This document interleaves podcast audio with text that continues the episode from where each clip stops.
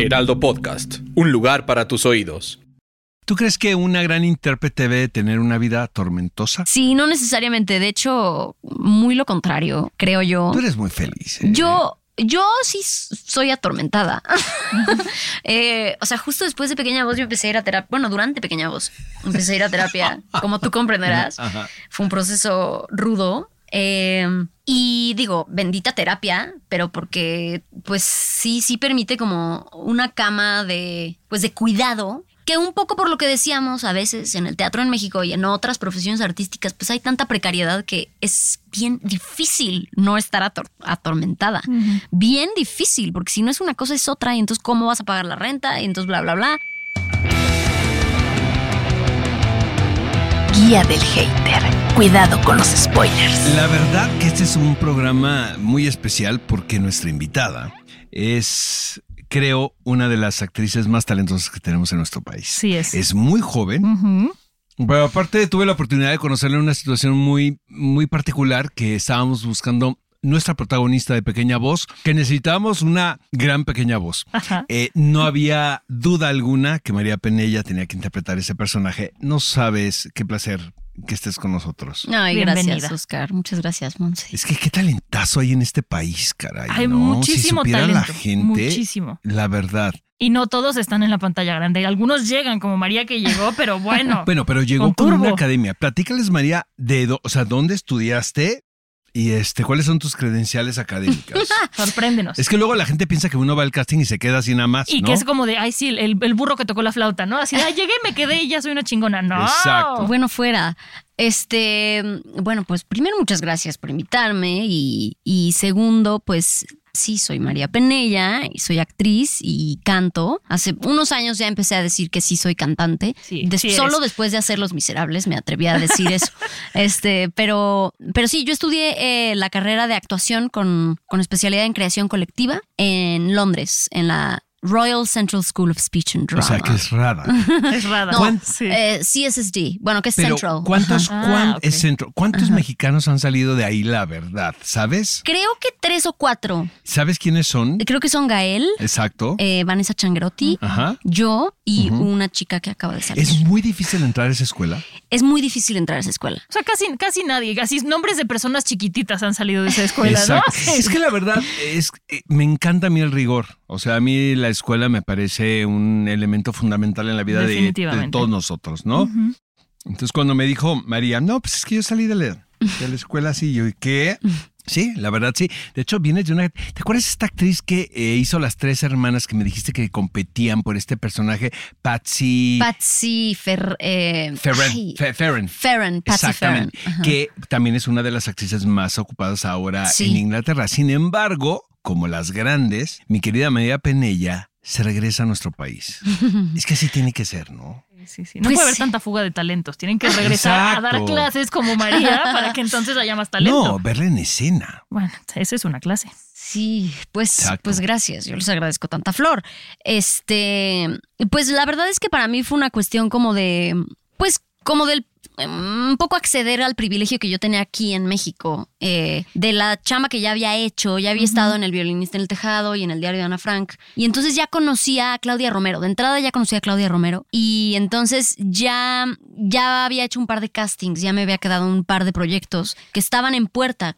Como hoy sigue siendo el caso, esas fechas pues por supuesto que no eran las planeadas, entonces eso después se pospuso y, y en el Inter pues terminé conociendo a más gente, pero yo lo que quería era ya ponerme a trabajar. Claro. Y la verdad es que Londres, siendo una ciudad cara, cara, carísima como es, pues eh, no, no, no me alcanzaba para quedarme a ver a qué hora pegaba mi casting en, en Londres. O sea, para mí fue una cosa como de, pues sí, elegir en dónde yo iba a trabajar más pronto y la verdad es que, pues gracias al privilegio que tengo, pues eso era la Ciudad de México. Pero aparte es un privilegio, entre comillas, porque le tenemos que decir al público que viene de una dinastía muy importante de, renombre. entretenimiento. ¿Quién es tu familia, María? Mira,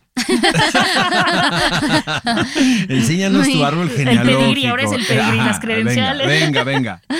Pues bueno, mi abuelo, el papá de mi mamá, fue Roberto Gómez Bolaños, Chespirito. Este, y básicamente él solo se encargó de, de, de forjar ese pedigrí del que hablan. No, pero sí, este, pues sí, él fue mi abuelo y entonces hace, hace un par de semanas hablaba con, con Fran Franco, que me lo encontré ahí en una, en una fiesta y hablábamos de eso y de cómo, como que un poco porque era mi abuelo, no era mi papá, o sea, no era, no era tan cercano y siempre estaba trabajando, entonces no, pues no tenía yo una relación tan cercana con él y a él no le gustaba como, era un hombre súper sencillo, no le gustaba mucho alardear ni presumir. Entonces, incluso dentro de la familia, como que, digo, sus hijas, obviamente mi mamá y sus hermanas y mi tío, pues sí, ubicaban perfectamente como el tamaño de, de trayectoria y de carrera que tenía, lo vieron, lo vieron suceder. Pues nosotros los sobrines, pues no. Entonces era, fue raro que yo pues me fui dando cuenta, pero ya, ya muy grande, como de realmente el tamaño de ícono que, que fue y que es mi abuelo todavía y como de referencia. Entonces, pues aunque sí hay algo de sangre ahí corriendo Claro. por mis venas, en realidad es que la, la manera en la que yo me involucré con la carrera de mi abuelo, pues nunca fue como que yo me Ryan Reynolds here from Mint Mobile. With the price of just about everything going up during inflation, we thought we'd bring our prices down. So to help us, we brought in a reverse auctioneer, which is apparently a thing. Mint Mobile unlimited premium wireless. Ready to get 30, 30, bit to get 30, bit to get 20, 20, 20, bit to get 20, 20, bit to get 15, 15, 15, 15 just 15 bucks a month. So, Give it a try at mintmobile.com slash switch. $45 upfront for three months plus taxes and fees. Promo for new customers for limited time. Unlimited more than 40 gigabytes per month. Slows. Full terms at mintmobile.com. estuviera adjudicando, o sea, nunca, Claro. Nunca se lo ve, sentí. ¿eh, Sí, Mon? sí, porque O sea, son a totalmente mundos vista. distintos. Yo recuerdo cuando eh, hicimos Pequeña Voz, o sea, en aquel entonces quien iba a ser el director me dijo, es María Penella, porque es María Penella. Jamás me dijo, es la nieta de, ¿no? Claro. O la sobrina de. Eh, y, y yo después me enteré. Me enteré primero del talento que tiene María y luego después de la dinastía. Como debe ser, ¿no? Exactamente. Brilla por luz Que Eso está increíble, ¿no, María? El no llegar, por ejemplo, eh, si lo podemos pensar, eh, tú podrías haber tenido un pase de entrada en Televisa a hacer lo que tú quisieras, por, pues, por la importancia de tu abuelo, ¿no? Y de Roberto Gómez Fernández también, que trabajó muchísimos años. Y sin embargo, todo te lo has ganado a pulso, caray. Sí, nunca me gustó. O sea, y sobre todo más chica. Ahora ya hay días que hasta me arrepiento de no haberlo, de no haberlo hecho Aprovechado. antes.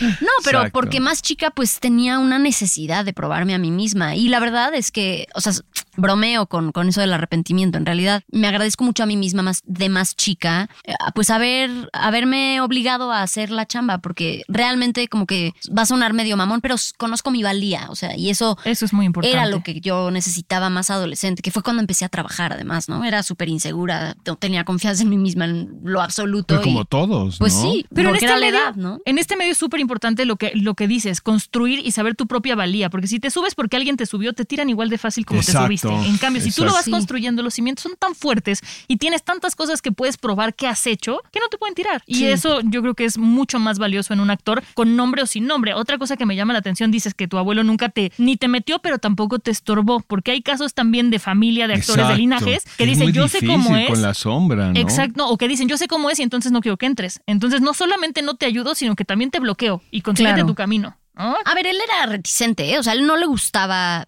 tanto mi hermano como yo empezamos a trabajar en teatro desde, desde niños Sí. y a mi abuelo no le gustaba que, que entráramos, porque claro, lo conocí, pues él además pues empezó en los, en los 70 entonces pues era otro mundo y era, y era un mundo hasta entre comillas peligroso.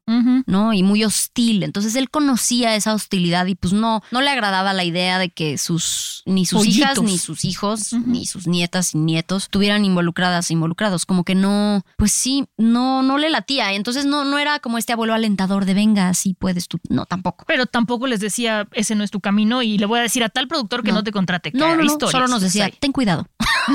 Oye, No vayas a esa ¿Nunca fiesta. dudaste en que pudiste haberte dedicado a otra cosa? Sí. ¿Cómo a qué? Mira, cuando estaba, eh, yo estudié primero un año en Cambridge, en una escuela que se llama Cambridge School of Visual and Performing Arts, en un curso que era como un propedéutico. En Inglaterra son muy, muy comunes, ¿no? Este, si vas a ser doctor, haces un curso propedéutico de biología y el cuerpo humano y anatomía. Si Para que a vean ser- si sí quieres, ¿no? Claro, arquitecto, dibujo técnico y sobre todo porque las prepas no tienen esa como profundidad, como en, materias. Este, y entonces yo hice este curso propedéutico un poco para estar lejos de mi familia y un año de, de no estar estudiando en serio serio. Hice este curso y durante ese curso empecé a hacer audiciones a distintas escuelas de teatro. Hice como 17 audiciones a... Hay 22 conservatorios en Inglaterra. Bueno, en el Reino Unido hay 22 conservatorios. Yo hice audición en 16 y ya había hecho audición en 14 y me había quedado en la lista de espera de uno, que era mi favorito. Bueno, era mi segundo favorito. Me había quedado en, en ese, en lista de espera. O sea, me habían mandado una carta muy amable diciendo, nosotros te recomendamos que más bien busques una carrera de bailarina.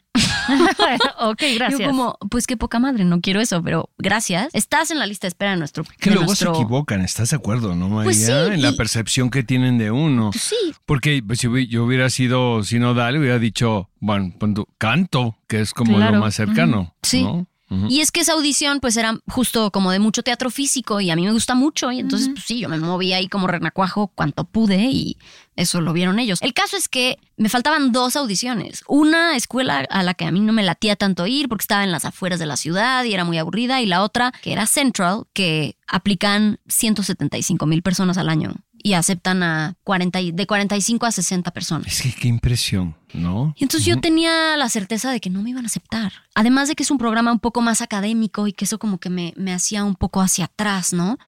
Entonces, pero en- en- y en ese momento en el que me faltaban esas dos audiciones, yo dije, ya, me regreso a México. O sea, si no pega, no me voy a meter a cualquier escuela. Si no pega, si no me gusta el programa, me regreso a México, estudio contaduría o ingeniería civil y ya. Me meto al CEA.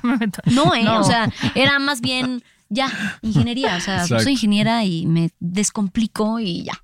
Oye, ¿qué es lo que más recuerdas de Central? Viéndolo con el paso del tiempo. Fíjate que mm, qué chistoso. Ahora estoy dando clases y lo que más recuerdo es como justo los comentarios de las maestras, como la, el virtuosismo de los de los compañeros. O sea, para mí es increíble como cuando estás entrenando con esa como concentración, o sea, como concentración como de la selección de fútbol, que estás de 8 de la mañana, nosotros íbamos de 8 a 4 de la tarde, pero nos quedábamos hasta las 10. Y de lo que más recuerdo es como, como la cualidad de atención que tenían mis compañeros y la, así, la admiración que yo sentía por, por ellas y por ellos. O sea, no, no había mejores actores y actrices que, Que ellos. que ellos. Entonces, ¿En México es especial en alguna manera en cuanto a talento Sí. a- histriónico? Sí lo es. Sobre todo, ¿sabes qué? A nivel, no sé cómo decirlo de manera elocuente, pero como en cuestión como de, del compromiso y de la pasión. O sea, ningún otro país, bueno, por lo menos en Europa, no hay, no hay de tú subes el telón y tú lo bajas y tú te maquillas y tú compras el vestuario y tú Y tú le haces promoción a la obra. le haces promoción a la obra y trapeas el escenario antes de entrar. No, o sea, eso no, no existe ya aquí. Todo eso hacemos, sobre todo cuando Para estamos bien o para haciendo. mal también, Sí, o sea, saliendo de la carrera, todo lo haces tú. Y sí, sí creo que en muchos aspectos es para mal. O sea, sí creo que es en detrimento de, pues, de la industria, ¿no? De la. Porque tengo que hacerlo yo. Sí, es, es- Luego me malacostumbras a los productores de teatro, ¿sabes? O sea, que Totalmente. si le hablo a María, sé que María va a planchar su ropa, por Claro. ejemplo. Entonces me ahorro Cuando la que plancha y traigo a María. Exactamente, ¿no? sí, sí, sí. Sí, sí. Bueno, la televisión eh, ha tenido, eh, yo, yo- Jorge Zárate, yo le decía Mr. Sin Stiller cada vez que lo veía, ¿no? Porque cada vez que entraba escena no le podías quitar la mirada. Lo mismo pasa con María en televisión. Entra a escena y adiós protagonista. A ver, las, las que hiciste con Giselle, ¿cuáles son? Hice, este año hice con Giselle Mujer de Nadie. Ajá, que te, año- que te llevaste a Sí, todos, te sí, los sí, sí, almorzaste. Y ves, estás tan flaquita ver, después de haberte almorzado a todo el reparto y luego... Pásanos el tip. Y el año pasado hice Te acuerdas de mí con Carmen Armendáriz. Exactamente, Que es, es lo máximo, Carmen. Lo ¿verdad? máximo, Yo la lo amo con locura. Es, es, es, es fuerte, ¿no? Temperamental, ¿no? Pero es lo máximo Sí, también. Sí. Eh, no sé si es casualidad. O sea, yo recuerdo perfectamente la primera versión que hicieron de la segunda telenovela que dices, porque yo soy muy amigo de Tiare. Ajá. Y, y me acuerdo perfecto porque su hija era una bebé, Oriana, ¿no? Entonces la llevaba y la llevaba en la cuna. Entonces dice, acepté hacer la telenovela porque en Televisa no aceptaban que tú como mamá llevaras a tu hijo. Realmente pocas actrices tan valientes como Tiare en su momento, que Sí. estamos hablando de hace muchos años. Sí, ¿no? sí, sí, sí. Pero Tiare dijo, yo hago el personaje siempre y cuando mi hija esté en el camerino. Y rompió, me acuerdo en ese entonces, Wow. eh, un, un esquema Ready to pop the question? The jewelers at BlueNile.com have got sparkle down to a science with beautiful lab grown diamonds worthy of your most brilliant moments. Their lab grown diamonds are independently graded and guaranteed identical to natural diamonds, and they're ready to ship to your door. Go to BlueNile.com and use promo code LISTEN to get $50 off your purchase of $500 or more. That's code LISTEN at BlueNile.com for $50 off. BlueNile.com code LISTEN.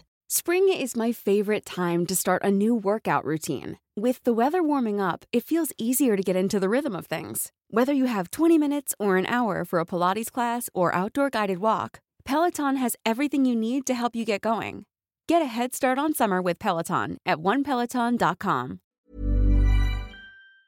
Mm-hmm. distinto de trabajo para las mujeres. Y no solamente eso, o sea, hizo un personaje que es un personaje tan bien escrito que acabó con todos. Igual que aquí, mi compañera de aquí al lado. Es un personaje hermoso, Casilda. ¿no? Casilda, sí. Sí.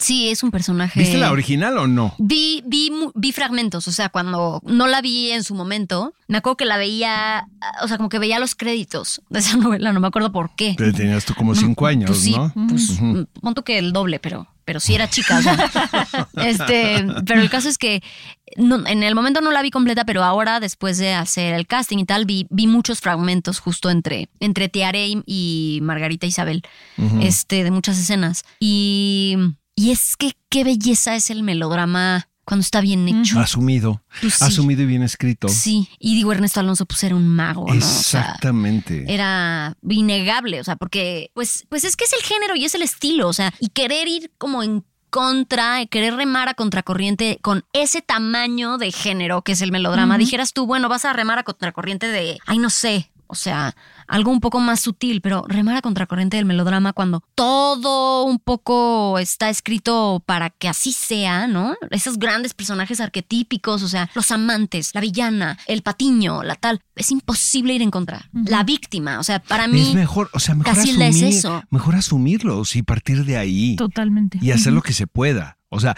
y no lo estoy diciendo en un, en un término lastimoso, No. sino hacer lo que se pueda porque hay posibilidad de hacer muchas Por cosas algo existe interesantes. Y el género sigue bien hecho es gustando. Sí, Mucha gente dice, este es el fin del melodrama, ¿no? No. El fin de la tele. Llegó la serie, llegó, llegaron los Sopranos, Succession, se acabaron las telenovelas. No es cierto. El éxito que tuvo eh, María, por ejemplo. No, y, y porque, por ejemplo, Succession, pues con, o sea, con un cambio en la estructura, porque ya no es el amor romántico de los amantes el que triunfa contra el mal, pero sí hay un melodrama, o sea, sí Claro. el amor del padre por los hijos, o sea, O todo duda, es ¿no? melodramático. Si los ama o no los ama. Finalmente es eso, o sea, hay un dramón muy romántico, o sea, sí al final hay, hay amor ahí de por medio, aunque sea de padre e hijes. Oye, a, pro- a propósito del melodrama, ¿cuál es tu género favorito para interpretar? Em, a ver, eh, lo último que he hecho es melodrama, o sea, me, me ha tocado, pues bendito melodrama, porque me salvó de la pandemia. Este, y eso es lo que he hecho. Me gusta mucho también el teatro musical en general. Em, creo que más allá de como, pues sí, no sé si gen- decirle género, pero es que hay algo en las tragedias que me fascina. Es que hay Tra- un placer gozoso, favorita. doloroso. ¿Qué- te- Hamlet. Hamlet. Y no la vi. ¿No viste la de nosotros? Uy, Porque estaba grave y grave. Acabas de romper el corazón de Oscar, pero No, Ay, no, hombre, pero yo- quería, te No, yo a. María le puedo perdonar eso y muchas cosas más. Eh, en Pequeña Voz había esta particularidad donde necesitábamos a una actriz que eh, caracterizara a quién, mi querida María. ¿Cuán- ¿Quiénes eran? ¿Era Eran Shirley Bassey? Shirley Bassey, eh, Liza Minnelli, Judy Garland, Ella Fitzgerald y. Ay, esta mujer, no puede Sí, ya ser. sé, la inglesa. Billie Holiday. Ay, Billie Holiday. Ajá. Este, la primera vez que la escuchamos, porque usted estaba ensayando, me recuerdo perfecto que, bueno, ahora sí va, viene el numerito de María, ¿no? Ya lo vamos a integrar en un ensayo. Ajá. Nos quedamos todos con la boca abierta. Qué impresión. ¿Cuál, cuál de todos era tu favorito? Em, Billie Holiday era de mis favoritas. Fue de la que, la que más trabajo me costó vocalmente. Y además ahorita, qué padre, pero ya no me puedo acordar de las melodías. Yo as- así, a, a mí así me pasa. Como que, no sé por qué, pero mi cuerpo hace como un lavado. este. Pero sí, de las voces más difíciles de encontrar fue la de Billie Holiday, porque es una voz muy rasposa y muy enferma. Eh, increíblemente expresiva por la vida que ella llevaba, pero, pero cuando escuchas las grabaciones, además de que no son, no son grabaciones como las de Ella Fitzgerald o las de, bueno, ni se diga Judy Garland y tal, pero que eran como en un estudio tal, Billie Holiday, lo- hay muchas grabaciones de los lugares en donde cantaba, entonces no son, la grabación no es de la mejor calidad, entonces es difícil como Exacto. cruzar el scratch de, No estaba Fede grabándola. Exacto. ¿No? Exacto, de, de la grabación. Y entonces como que había algo de integrar ese scratch en la voz que pues... ¿Tú crees que una gran intérprete debe tener una vida tormentosa? No. no, no Pregunta necesariamente. Cosmo, ¿no? Pregunta cosmopolita, Sí, sí, le llamo yo. Sí, no necesariamente. De hecho, muy lo contrario, creo yo. Tú eres muy feliz. ¿eh? Yo, yo sí soy atormentada. Eh, o sea, justo después de Pequeña Voz yo empecé a ir a terapia. Bueno, durante Pequeña Voz empecé a ir a terapia, como tú comprenderás. Ajá. Fue un proceso rudo. eh, y digo, bendita terapia, pero porque pues sí, sí permite como una cama de, pues de cuidado, que un poco por lo que decíamos a veces en el teatro en México y en otras profesiones artísticas, pues hay tanta precariedad que es bien difícil no estar ator- atormentada.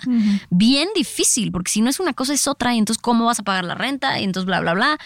Entonces sí, eh, o sea, de nuevo, como que me considero muy, muy afortunada de que a pesar de todas esas dificultades que tiene como este medio que de pronto es tan precario, pues que tengo, eh, tengo ese acceso a como cuidar mi salud mental y tal, porque es sin duda difícil hacerlo de pronto. Sí, pero decía Michelle Pfeiffer hace poco que, que tuve la oportunidad de entrevistar. Entrevisté en los 90, obviamente, ¿no? Cuando era así, ¿no? La actriz de moda, pero ahora que la vi, ya le ves otra mirada, ¿sabes? Y, te, y me dice, no, pues es que ya esos demonios, o sea, ya los tengo controlados. No han desaparecido, pero ya están controlados. Y es que no quiero que desaparezcan Órale. no quiero que no quiero acabar con ellos, porque final, a final de cuentas es un es el motor también Órale. del por qué seguimos haciendo esto.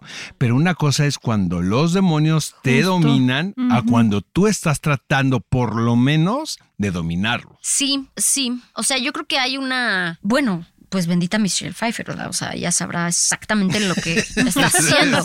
Eh, pero, eh, a ver, yo creo que como que sí hay una, sí hay un trabajo para como entender cuál es el demonio, como de dónde viene, qué está, qué decisiones está tomando por mí o en qué me está ayudando a sensibilizarme Exacto. con el mundo, ¿no? O Pero sea, eso requiere tiempo sí, también, sí, sí, ¿qué- María. qué- qué aparte, de banderitas la, me señala? aparte de la terapia y de la sí, lectura sí. y de y años, o sea, la los verdad. amoríos y no los rompecorazones y todo, ¿no? Sí, sí, sí hay una parte de, pues, de kilometraje. Exacto.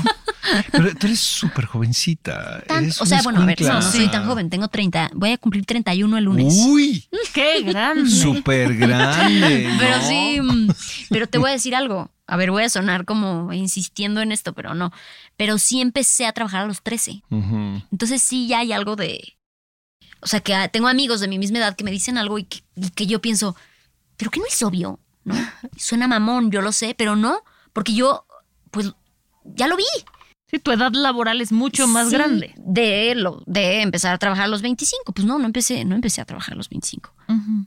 Bueno, vamos a concluir, pero tenemos que decir que viene eh, mi querida María Penella en un montaje que yo amo porque formé parte de la primera fase de, de este proceso, porque es un proceso que, que Sí. ha seguido creciendo y me siento muy orgulloso. Me hubiera gustado enormemente haber trabajado contigo, haberte conocido y que hubiese sido mi viola.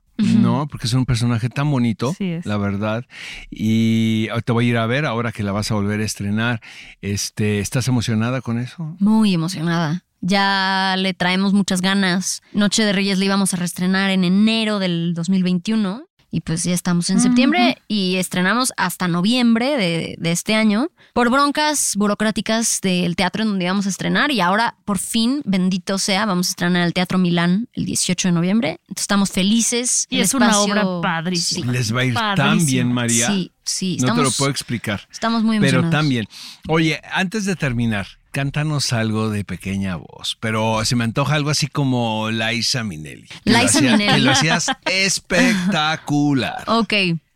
Este. Para que nada más sepan qué entonada es esta mujer. Y qué dulce tiene la voz. Ok, esto es de el musical Cabaret. Y entonces la voy a cantar como la cantaba Liza Minnelli o como me acuerdo que la cantaba Liza Minnelli. What good is sitting all alone in your room? Come hear the music play. Life is a cabaret, oh chum. Come to the cabaret. Ay, gracias. caray. Te pusiste la Qué piel bonita, chinita, María Penella. Ay, Oscar. Sabes que te amo y te adoro para Muchas el resto de la vida. Muchas gracias. Gracias Gracias, por por invitarme. Nuestra invitada en esta ocasión en Guía del Hater, María Penella. Guía del Hater. Cuidado con los spoilers. Producido por Ale Garcilaso, con el diseño sonoro de Federico Baños. Una producción de Heraldo Podcast. If you thought the only way to get a more defined jawline with natural looking results was through surgery, think again. Juvederm Volux XC is a non surgical injectable gel filler that improves moderate to severe loss of jawline definition and can help you achieve natural looking results with little downtime. Even better, this improved definition lasts up to one year with optimal treatment. No maintenance required. Improve jawline definition for a smooth, sculpted look with Juvederm Volux XC. For important safety information and to find a licensed specialist, visit juvederm.com. That's J U V E D E R M.com. Not for people with severe allergic reactions, allergies to lidocaine, or the proteins used in Juvederm. Common side effects include injection site redness, swelling, pain, tenderness, firmness, lumps, bumps, bruising, discoloration, or itching. There's a risk of unintentional injection into a blood vessel, which can cause vision abnormalities, blindness, stroke, temporary scabs, or scarring. Talk to a licensed specialist to find out if it's right for you.